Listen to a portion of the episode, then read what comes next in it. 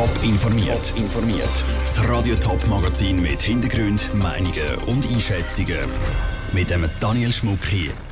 Was der erste Prozesstag zu den Vorfällen der Winterthurer An-Nur-Moschee als Licht gebracht hat und wie die verschiedenen Gemeinden die Jungbürgerfeiern wieder attraktiver machen wollen. Das sind zwei von den Themen im Top informiert. Fünf Tage lang sind eingeplant für den Annur-Prozess am Bezirksgericht Winterthur. Ein Fall, wo es darum geht, dass insgesamt zehn Leute zwei Glaubensbrüder brutal angegriffen haben sollen, weil sie offenbar Informationen an einen Journalist weitergegeben haben. Der Raphael Wallimann war für uns den ganzen Tag beim Prozess mit dabei. Raphael, wie haben sich die Anklagten vor Gericht verhalten? Acht der Anklagten sind bei der Tat knapp erwachsen oder sogar noch minderjährig gewesen.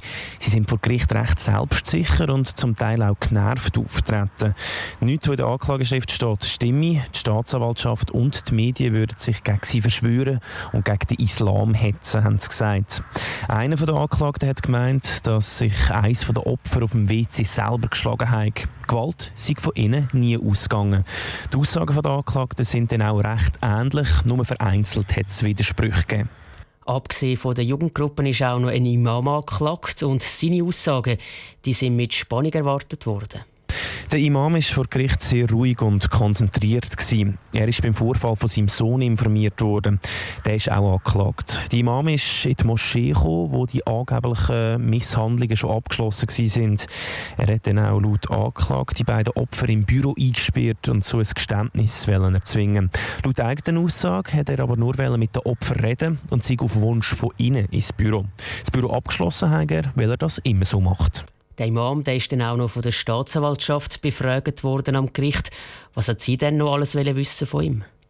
Ja, die Staatsanwaltschaft hat den Imam richtig gelöchert mit Fragen. Bei diversen Aussagen hat es für sie nämlich Widersprüche gegeben. Die Imam soll sich ein paar Wochen nach der Tat mit einem der Opfer getroffen haben.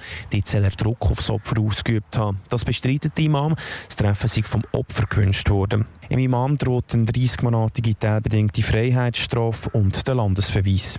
Danke für die Informationen, Raphael Wallimann vom Bezirksgericht Winterthur.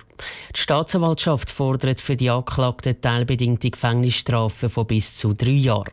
Was die Verteidiger fordert, wird erst im Verlauf der nächsten Tage bekannt. Einmal ein Gläschen Wein mit dem Stadtpräsident trinken und bei ein paar Aperonüssli über die nächsten Wahlen diskutieren. Etwa so sehen die meisten Jungbürgerfeiern in den Schweizer Gemeinden aus.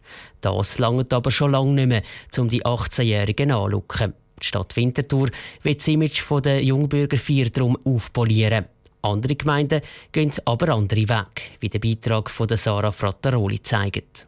Erst drei Jahre ist es her, wo die Stadt Winterthur das Budget der Jungbürger 4 zusammengestrichen hat. Jetzt die Kehrtwende. Statt einem läppischen Apero gibt es ein ganzes Rahmenprogramm.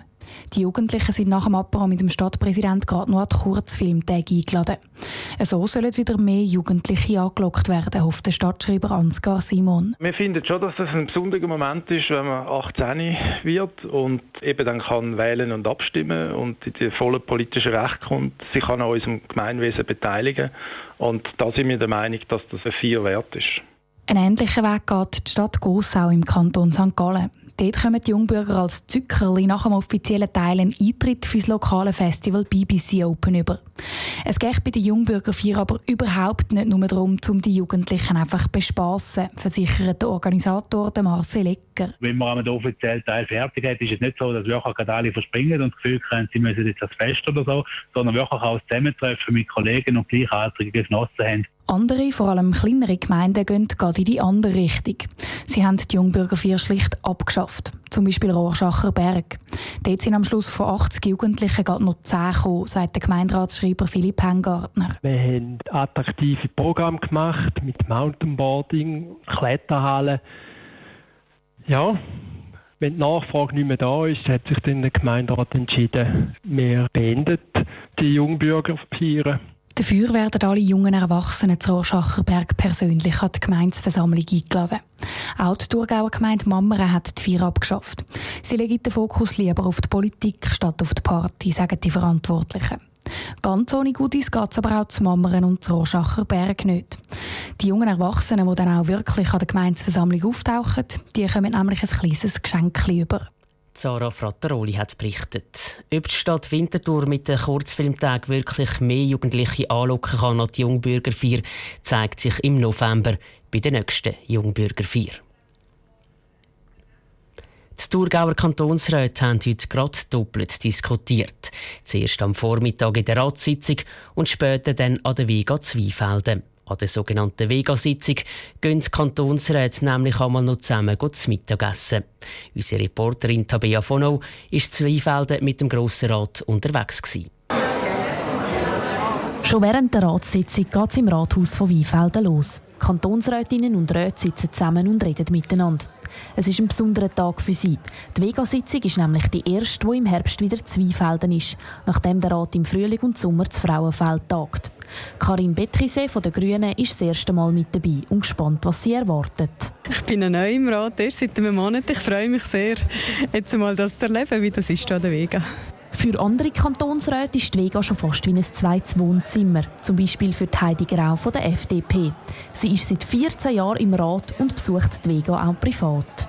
Ich bin schon vor fünf Tagen das vierte Mal da und freue mich jetzt dann wieder, noch mal ein bisschen durch die Stände laufen, durch die Halle laufen, aber vor allem Leute treffen, die alle in einer sehr aufgeräumten und fröhlichen Stimmung sind. Auch wenn das Ratsgeschäft gleich seriös läuft wie an jedem anderen Tag, ist der Grosse Rat heute Morgen schnell fertig mit den Traktanten und hat sich dann auf den Weg gemacht an die Vega.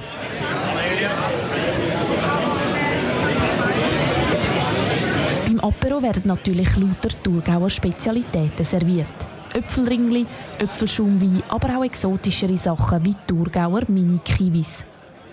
Sich jetzt können mit den Ratskollegen austauschen, ist das, was die Vega-Sitzung so wertvoll macht, sagt der SVP-Kantonsrat Urs Scher. Man lernt sich auch über die Partei kennen, weil man hockt dann nicht wieder zu denen, wo man in der Fraktion und im Rat schon beieinander hockt. Das ist eigentlich wirklich die Idee, dass man sich auch querbeet verbindet, hört, was haben die anderen für Probleme, Sachen, die sie diskutieren, die sie beschäftigen. Und der CVP-Kantonsrat Franz Eugster betont, dass der Rat nur profitieren kann, wenn es die Mitglieder untereinander privat gut haben. Ja, ich glaube, das ist sehr wichtig, weil das Netzwerk unter den Kantonsräten ist entscheidend. Parteien spielen sicher eine Rolle, aber sind nicht nur entscheidend nachher Und darum sind so alle sicher auch ganz gut. Nach dem Apero und dem Besuch von der Sonderausstellung Doppelleben läuft der Rat über in die Halle 7 fürs Mittag. Ganz traditionell gibt es Herdöpfelsalat mit dem Ratsherrenschüblig. Und als Beilage viel gute Gespräche. Der Beitrag von der Tabea Fono von Weinfelden. Die Vega geht heute nach fünf Tagen zu Ende. Die nächste Sitzung vom Grossrat Thurgau ist dann in dreieinhalb Wochen Zweifelden. Top informiert, auch als Podcast. Mehr Informationen gibt es auf toponline.ch.